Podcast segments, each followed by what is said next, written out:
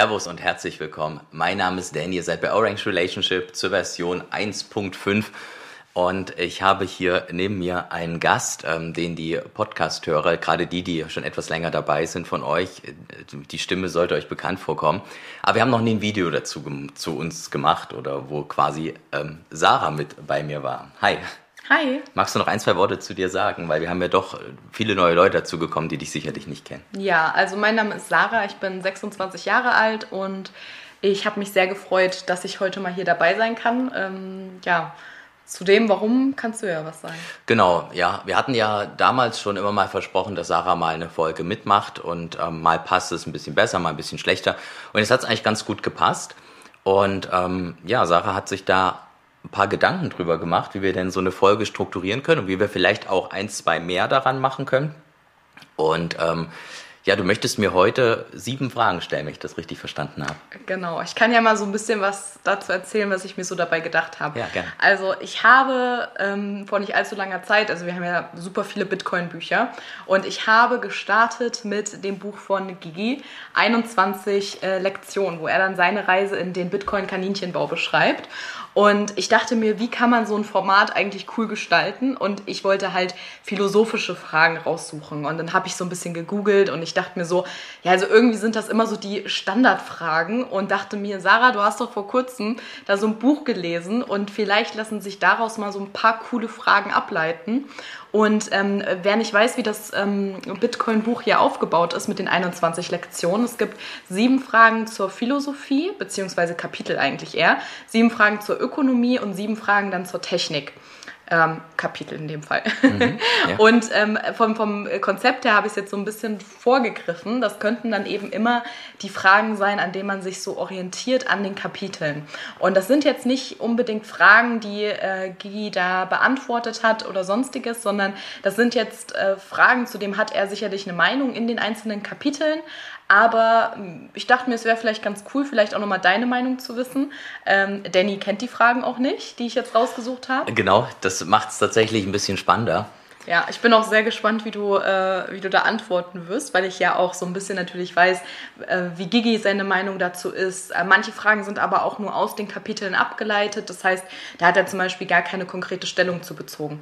Und ähm, ja, deswegen würde ich sagen, wir starten einfach sehr mal. Sehr gerne. Ja, okay. Ja, hau raus. genau, also das erste Kapitel, es beginnt mit äh, Philosophie. Und ich habe mal hier hinten dann immer noch mal so ein bisschen, ähm, dann erstmal mir die Kapitel durchgelesen und dann habe ich Fragen dazu formuliert. Also sprich, ich hatte das äh, Buch jetzt auch neulich wieder zur Hand. Die, die äh, soll, ich, soll ich eher etwas äh, umfangreicher oder, äh, weil das, das vielleicht nicht zu lang wird, ich versuche es trotzdem ein bisschen komprimiert zu beantworten. Ja, das wäre schön. Wie lange ja. wollen wir ungefähr machen? Weiß ich nicht, eine Viertelstunde vielleicht, aber wir machen wahrscheinlich eh wieder länger. Okay, dann aber, versuch einfach für dich dein Optimum zu finden. Ja, ich versuche es nicht allzu ausschweifend. Und du musst bestimmt auch über das eine oder andere ein bisschen nachdenken. Okay. okay. Also, also er kennt auch die Fragen nicht, deswegen, ich bin sehr gespannt. Und zwar ist das jetzt hier auch die erste Frage, weil die ist schon, okay, ich stelle sie. Ähm, was wird sich eher ändern, du oder Bitcoin? das sind so Fragen, wo ich halt wirklich eine ganze, ganze, ganze Stunde drüber sprechen. Was wird sich eher ändern, ich oder Bitcoin? Also definitiv ich. Ähm, ich, ich denke, das werden wahrscheinlich auch viele kennen, die jetzt hier zugucken, äh, dass Bitcoin einen in vielen unterschiedlichen Themenbereichen sehr tief abholt. Ähm, ich hatte ja letztes Mal erst oder beim das vor das Video davor bei dem 100 Abo Special so ein Programmiervideo gemacht, wo vielleicht auch viele vor Bitcoin nie darüber nachgedacht hätten, wie denn Programmierung funktioniert oder hätten es vielleicht auch langweilig gefunden. Ich glaube, heutzutage interessiert es dann doch schon mehr. Also Bitcoin holt uns uns, sage ich jetzt mal so, in, in so viele unterschiedliche tiefe Bereiche ab, ähm, dass Bitcoin einfach eine extreme Veränderung in jedem selbst ähm, initiiert. Ne? Und daher, ja, definitiv, ähm, ich verändere mich, während aber vielleicht auch jeder Einzelne von uns, und das sage ich auch immer ja hier in dem, auch wenn wir nur eine kleine Reichweite haben, dass jeder Einzelne von uns auch eine gewisse Änderungswirkung hat. Nicht unbedingt auf Protokollebene, aber dass wir einfach ähm, so diese, diese Ansicht eben in die Gesellschaft tragen. Okay, magst du vielleicht nochmal, was mir jetzt da so ein bisschen gefehlt hat, ich bin ja auch der Interviewer hier, ähm, magst du das mal ins Verhältnis setzen zu Bitcoin? Das spricht. Meine Veränderungen, Ja. Bitcoins Veränderungen, ja. Weil du jetzt sagst, du veränderst dich schneller. Warum verändert sich Bitcoin für dich dann langsamer? Naja, Bitcoin ist halt eine, sagen wir mal, eine sehr ähm, zensurresistente Technologie und daher sind die Änderungen, zumindest auf Protokollebene, natürlich sehr, sehr langsam. Wir hatten das jetzt hier so mit einer Änderung gesehen, die sich Taproot nennt, die dann über Jahre quasi erst dann äh, in das wirkliche Hauptnetzwerk implementiert wurde. Und ähm, naja, Menschen ändern sich einfach aufgrund ihrer soll ich, soll ich sagen, ihrer äh, täglichen, täglichen Doings, äh, täglichen äh, Dinge, die, die ihnen so vor die Augen kommen, ändern sich einfach viel, viel schneller. Und ähm, das ist der Grund, weshalb ich halt sagen würde, definitiv äh, 95% ich und 5% Bitcoin. Zum einen bei Bitcoin auf Protokollebene, aber zum anderen auch, wie ich gesagt habe, dass jeder einzelne von uns da eine kleine Wahrheit nach außen trägt und wieder neue Leute äh, onboardet, ist vielleicht so ein bisschen so ein Pyramidensystem-Begriff, aber im Endeffekt ist es ja genau das, dass man Leuten einfach die Möglichkeit lässt und ihm das, diese Chancen aufzeigt. Okay. Würde ich sagen, machen wir mal weiter. Und zwar. Gar nicht so einfach hier die Fragen. Es geht noch weiter. Und zwar, was lehrt dir Bitcoin in Zeiten des Überflusses? Ja, ähm, definitiv sparsam zu sein. Und auch wenn man, wenn man das, das Geld hat oder die finanziellen Mittel, dass man aufgrund dessen, dass man halt sagt, man möchte seine Sets nicht ausgeben oder eben auch äh, mehr akkumulieren, dass man halt sagt äh, oder automatisch in, in, in ein gesundes Maß von, ja, wie soll ich sagen, von, von, von Konsum rutscht. Ne? Nicht so dieses ähm, Mega-Konsum-Ding, ja, also auch, dass man sich natürlich auch mal was gönnt, soll man auch machen, meines Erachtens nach, aber ähm, dass man halt einfach nicht zu sehr konsumgetrieben ist und immer wieder ähm, ja, versucht, den neuesten Hype zu kriegen.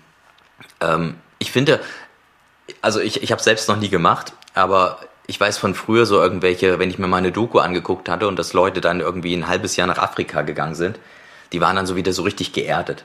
Ja, so, äh, du musstest da für dein Wasser irgendwie 20 Kilometer laufen. Du müsstest da richtig, dass du was zu essen hast, musst du richtig arbeiten. Und ähm, ja, das, das, das lehrt uns Bitcoin meines Erachtens nach hier in dieser, in dieser westlichen Welt. Okay, danke schön. So. Gerne. Gut, dass du Wasser hingestellt hast. Okay, dann mal zum Thema Lokalität. Wo genau befindet sich Bitcoin? Ui. Ja, das ist tatsächlich schwer. Tja, ich glaube, ähm, ich glaube, dass man das gar nicht mit so einer, also man kann es auf jeden Fall nicht mit einer geografischen Lokalität klären. Ne? Vielleicht könnte man die Frage beantworten auf in, in mit unserer menschlichen Denkweise, indem man guckt oder wenn man gucken könnte, wenn die Nodes sich nicht hin, meisten hinter Tor befinden würden, wo die sich quasi befinden. Und man könnte vielleicht so argumentieren, dass die Miner und die Nodes diese Lokalität halt eben bilden. Aber im Endeffekt ist Lokalität halt sehr, sehr schwer bei so einem Netzwerk und, und eigentlich ein Begriff, ähm, den wir, um Bitcoin zu verstehen, ablegen müssen in dem Sinne. Ne? Ähm, Bitcoin ist halt eigentlich dadurch halt überall, da es halt eben nicht diese eine Lokalität ist und äh, das hat dann eben auch diese ganzen Vorteile, die das mit sich bringt. Ähm, ja, also kann man tatsächlich so mit unserer normalen Denkweise von Lokalität halt nicht beantworten. Es ist irgendwie überall und doch irgendwo nirgends. Dankeschön. Ähm, um das mal vorwegzugreifen, wir spoilern ja hier nicht das Buch, aber ähm, Gigi hat darauf auch gesagt, also er hat in jedem Kapitel sozusagen auch nochmal ein Fazit für sich gezogen, in ein, zwei Sätzen zusammengefasst und er kam so ein bisschen auf den gleichen Schluss wie du. Bitcoin hat mir beigebracht, dass Lokalität eine knifflige Angelegenheit ist. Ah ja, ja genau, ja, ist tatsächlich Also so. Aber, äh, wir, wir müssen vielleicht mal sagen, ich habe das Buch tatsächlich nie gelesen, stand über mein Haupt. Wir haben es jetzt bestellt, ähm, weil Aprico Media, ich stelle euch mal einen Link unten rein zu den Jungs, die sind auf jeden Fall cool, da könnt ihr euch Bücher bestellen, wenn ihr das wollt. Ähm, äh, die hatten hier so ein Bundle gemacht, wo man auch die El Salvador Zeitung und so mitbekommen hat. Und ähm, ja, so als Weihnachtsgeschenk oder Sarah hat ja jetzt hier so ein bisschen das, das Buch angeguckt. Ich bin eigentlich nie so der, der Lesetyp. Ähm, ich werde es mir auf jeden Fall aber auch mal angucken. Ähm, ich bin schon, weiß nicht, ich glaube 2018 erst mal über das Buch gestolpert, aber nie ganz gelesen und damals kannte ich Gigi auch noch nicht so, wie, wie, wie ich ihn jetzt wahrnehme, so mit sehr, sehr coolen äh, ja, mit coolen, coolen Implikationen für Bitcoin. Äh, von daher, falls ihr jetzt denkt, äh, ja, der hat ja das Buch gelesen, nee, ich habe es tatsächlich nie gelesen. Ja, ist aber auch vollkommen okay. Ich muss auch sagen, ich habe es gelesen, es ist ganz schön deep. Also er geht ähm, auch mit den Zitaten, man muss vielleicht vor, vorher mal Alice im Wunderland gucken, weil tatsächlich fehlt mir so ein bisschen der Bezug. Ich habe Alice im Wunderland einmal oder so geschaut und er hat unheimlich viele ähm, Zitate von Alice im ja. Wunderland, was richtig cool ist, aber das macht alles noch ein bisschen, also um diese Zitate in den Kontext zu bringen, das ist schon gar nicht so einfach. Ja. Also er hat natürlich auch Zitate von bekannten Persönlichkeiten, aber unheimlich viel von Alice im ja, Wunderland. Da kommt ja allein dieses Rabbit Hole Ding ja. und so schon her. Ne? So, jetzt muss ich mal hier weiter moderieren. Mhm. Vierte Frage. Mhm. Wie ist für dich der Zusammenhang zwischen Dezentralisierung und Identität? Ja, ähm, ist auch eine Sache, die mir ja, wie du ja weißt, auch in letzter Zeit so viel durch den Kopf geht. Ähm, was mir Bitcoin auch gelehrt hat, dass man sich auch als Person ähm, ein bisschen mehr dezentraler aufstellen, ob das im Arbeitsbereich ist oder in anderen Kontexten. Aber einfach, dass man, hm, ich glaube, viele Leute knüpfen zum Beispiel ihre Arbeitsidentität an, an, ähm, an das, was sie halt sind und sagen, okay, ich bin jetzt Schreiner, ich bin Maurer und das und das. Und das liegt wahrscheinlich zum großen Teil auch daran, dass wir halt sagen, ähm, naja, dass, dass halt äh, dass, dass wir einen Großteil unserer Zeit in, in dieser einen Arbeit halt eben allokieren und ähm, das aber tatsächlich, wie wir vielleicht auch bei Corona gesehen haben oder so, dann teilweise ein bisschen scheiße ist. Kann halt sein, dass du dann irgendwie nicht mehr auf Arbeit kannst, musst in Kurzarbeit, je nachdem, ob du dann Puffer hast, ähm, kannst du dir das leisten oder nicht. Und ich glaube, ähm, naja, das hat mir halt gezeigt, dass ich eigentlich halt mehrere kleine Standpunkte haben wollen würde, ja, wo vielleicht auch dieses Projekt ja hier irgendwann mal mit dazu gehört, auch wenn das jetzt nicht der monetäre Ansatz ist, weshalb wir uns jetzt hier hinsetzen, aber ähm, irgendwann und, und ich glaube, es ist halt sehr, sehr wichtig, dass man sich halt so ein bisschen dezentralisiert äh, als Person und damit auch seine Identität nicht auf eine Sache nur fokussiert, sondern viele, ähm, wie soll ich sagen, ähm, nicht nur einen schönen Planeten hat, wo man gerne hinreist, sondern so ganz viele schöne Planeten hat, wo du hinreist und wo du äh, deine Identität als Person halt herziehst. Und ähm, ja, dazu gehört tatsächlich, dass man sich auch schön dezentralisiert, sofern, so weit wie das halt möglich ist natürlich. Ne? Hierzu möchte ich auch nochmal auf ähm, ja, Gigi sein, sein Fazit nochmal eingehen. Er hat nämlich gesagt, und jetzt habe ich überlegt, wie ich das bei dir so in Kontext bringe, Bitcoin lehrte mich, dass sich Dezentralisierung und Identität widersprechen.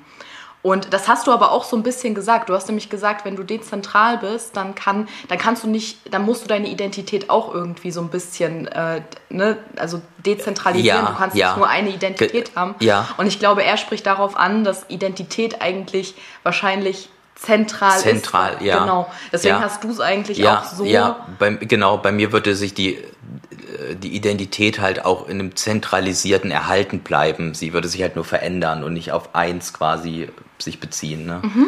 Ähm, ja, aber. Mhm. mhm. Ja, sehr schön. Ich finde das gar nicht so schlecht. Eigentlich hatte ich das Format so angedacht, ich stelle dir eine Frage, du antwortest kurz drauf. Ne? Aber ich finde es eigentlich so ganz gut. Ja, ist cool, wenn du nochmal so ein bisschen sagst, was auch Kiki gesagt hat. Wir wissen wahrscheinlich auch, auch ich denke, viele haben es gelesen, das Buch, aber... Da ähm, bin ich gespannt. Ja, schreibt es mal in die Kommentare. Aber ähm, haben es wahrscheinlich auch viele nicht mehr auf dem Schirm, was jetzt im Detail dann da bei jeder einzelnen Sache stand. Also definitiv muss ich es auch nochmal lesen, weil hm. ich muss erstmal vorher Alice im Wunderland nochmal angucken. ähm, okay. Was findest du an Bitcoin seiner Entstehungsgeschichte herausragend? Ja, ähm, gibt es vieles. Aber für mich ist es ähm, definitiv dieses, dass es nativ aus dem Internet gewachsen ist. Ja, dass es nicht war, Amazon sagt, wir machen jetzt Shitcoin XY oder irgendeine andere Firma oder irgendein anderes Konglomerat. Ähm, ich weiß, manche tun sich ein bisschen schwer, wenn, weil auch Satoshi natürlich Bitcoin entwickelt hat. Aber das ist eine andere Herangehensweise. Damals war das so war Blockchain und so, da war das keine Buzzwords, ja. Der hat das einfach losgetreten und dann hat sich einfach ähm, nativ aus dem Internet entwickelt und ist halt zu dem geworden, was es jetzt ist. Und das finde ich schon spannend, wenn man mal überlegt, dass jetzt so ein Legal Tender ist, also offizielles Zahlungsmittel in El Salvador zum Beispiel. Ähm, das ist schon krass, ja. Und das hast du bei, bei kaum einem Netzwerk, also mir wird jetzt da auch gar kein Kryptonetzwerk einfallen und das, das macht halt Bitcoin einfach unfassbar besonders äh, und beinahe mythisch und, und ähm, ja, auch etwas, was man nie wieder so auf die Beine stellen kann. Ja. Du wirst heute immer irgendwelche Initiatoren haben, die das dann voranpushen, dann machen die irgendwie, dann nehmen die Geld ein und solche Geschichten. Das ist damals alles nicht passiert. Und ähm, Satoshi ist auch der einer der wenigen, die sich daran halt dann überhaupt gar nicht bereichert hat. Ja, der hat dann irgendwie eine Million Bitcoin, äh, lebt ja vielleicht noch, hat vielleicht noch die Keys, das wissen wir ja nicht, aber bewegt nicht ein. Und das ist schon, ah, finde ich schon sehr, sehr besonders. Sehr schön. Ich habe dann auch noch mal ganz kurz, habe ich jetzt überlegt, soll ich das mit reinbringen oder nicht. Ähm, Gigi hat dazu gesagt, eigentlich als Fazit für sich, dass er nur weiß, dass die Entstehungsgeschichte eben wichtig ist, dass Entstehungsgeschichten allgemein wichtig sind. Ja. Über Gold ja. hat er jetzt, möchte ich ganz kurz auch mal zitieren, ein Zitat von ähm, Austrian Mint, wenn man den so nennt. Gold wurde zuerst zu Schmuck verarbeitet und vor über 7000 Jahren für den Tausch verwendet. Der fesselnde Glanz von Gold führte dazu, dass es als Geschenk der Götter angesehen wurde. Ja. Mhm. Und äh, das finde ich auch ganz interessant, weil es auch nochmal so philosophisch ist, dass nicht nur das, was Bitcoin heute ist, sondern auch das, diese ganze Geschichte dahinter. Ja, und ja auch das gut, Commitment von der Community dann auch so eigentlich fesselt. Absolut. Gut, dass du das sagst. Äh das stimmt. Wird, glaube ich, auch ganz häufig unterschätzt, dass wir Menschen halt Menschen sind, ne? Und da auch eine geile Geschichte wollen. Mhm. Und du willst nicht hören, dass da Jeff Bezos da irgendwie oder, oder was weiß ich, Mark Zuckerberg irgendeinen Shitcoin hat. Das ist langweilig. Ne? Das ist nicht mythisch und ja. das ist nicht schön. Ja. Ja, gut. Hm. Super. Äh, jetzt sind wir schon bei dem sechsten Kapitel, sechste Frage. Okay. Kann Bitcoin durch Gesetze aufgehalten werden? Also wir haben ja noch nie erlebt, dass sich alle Staaten der Welt halt einig waren und ich glaube, das ähm, wird auch nie passieren und deswegen kann Bitcoin da nicht aufgehalten werden. Ne? Also ähm, selbst wenn sich alle einig wären, würde Bitcoin dann halt nicht komplett verschwinden, aber halt erstmal als das, was es jetzt ist, natürlich als, als dieses große, als dieser große Denominator, der es auch irgendwann werden will, ähm, irgendwie, was weiß ich, äh, Weltreservewährung oder so. Natürlich, das würde sich erstmal ähm, deutlich verschieben. Ich würde aber immer sagen, dass es sich verschiebt. Denn ähm, ich bin tatsächlich da echt ein totaler ähm, Optimist und ich glaube, dass ähm, über, über längere Zeit, dass wir dass wir sehen, dass die Menschen sich immer in eine bessere Richtung entwickeln. Ja, auch wenn es dann wieder gute Rücksetzer gibt, wo dann viele sagen, ach du Scheiße, jetzt verlieren wir hier irgendwie was und so. Wenn man aber ein bisschen rauszoomt, sehen wir halt doch schon, dass meines Erachtens nach, dass sich da ganz viel eigentlich ganz gut verändert hat. Bei weitem nicht ideal, ohne Frage. Aber ähm, ich glaube halt, ja, ja, also, haben ein bisschen Faden verloren. Aber, ähm, wie war die Frage? Ob du denn denkst, dass es durch Gesetze aufgehalten wird? Ach ja, genau. Äh, ich glaube, richtig, danke. Ich glaube, dass ähm, dass, dass wir uns, auch wenn es heute verboten wird und an jeder, in, in jedem Land der Welt verboten wird, dass es dann ähm, über einen langen Zeitraum irgendwann sich immer zum Guten hin entwickelt und irgendwann anerkannt wird. Äh, von daher, nee, es ist nicht aufzuhalten, weil sich die Wahrheit meines Erachtens nach immer durchsetzt und ähm, auch wenn es vielleicht ein bisschen länger dauert, es kommt. Was, was ist dann für dich die Wahrheit? Naja, das, sagen wir mal, eher das freiere System für die Menschen. Ne? Also quasi, äh, dass du den Menschen die Anonymität wieder zurückgibst, ähm, ihre, ähm, sie auch in die Verantwortung holst, sie nicht zu sehr bevormundest, zu mhm. sehr bemütterst ne? und ähm, ähm, ja, einfach den Mensch so richtig in den Fokus rückt. Mhm. Ja, und auch sagst, okay, wir können dir hier nichts wegnehmen, das gehört dir, aber du hast deine eigene Verantwortung darüber. Mhm.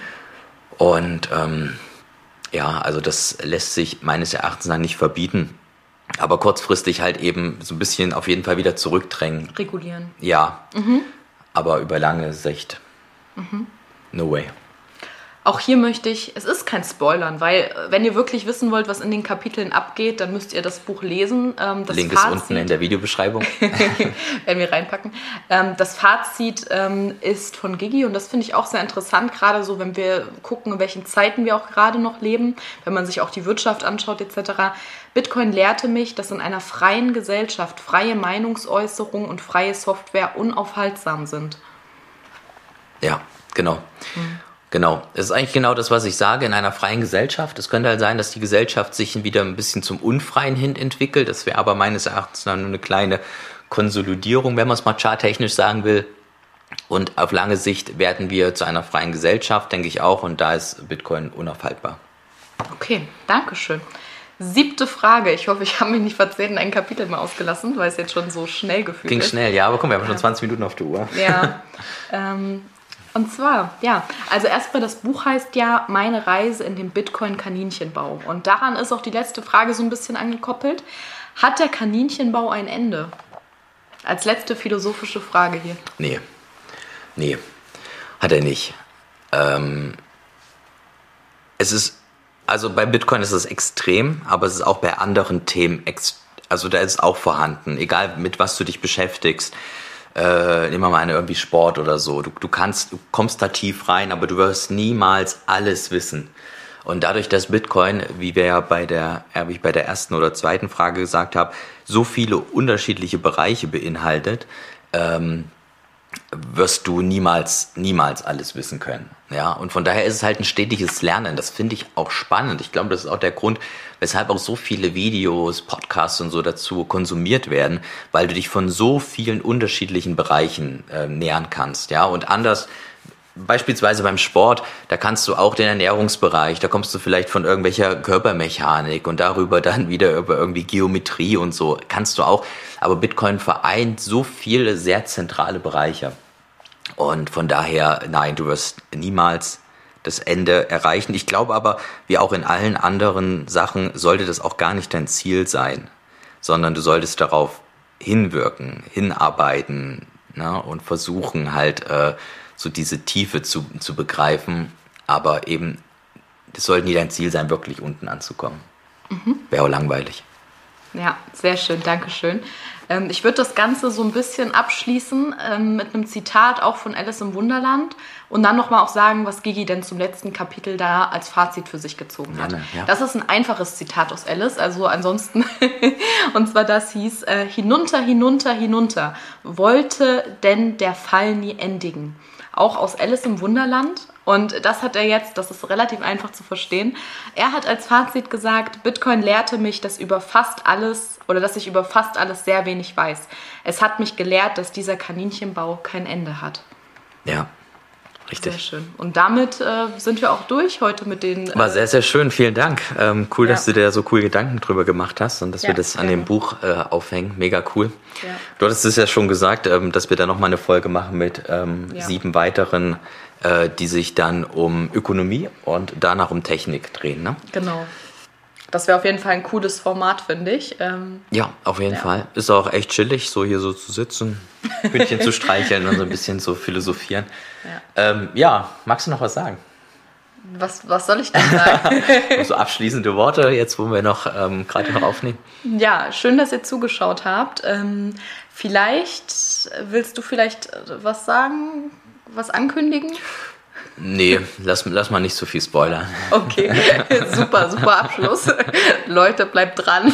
Genau, ähm, liked, abonniert und ähm, ja. ja. wir hoffen, es hat euch gefallen. Ja, aber vielleicht äh, ein Spoiler halt für dann das nächste Video wollten wir jetzt nicht sagen, ne? Also genau. sonst fragt man sich jetzt naja, ein Spoiler fürs, für die, für die nächste, nicht unsere nächste Folge, sondern das nächste Video, was hier auf dem Kanal online kommt. Genau.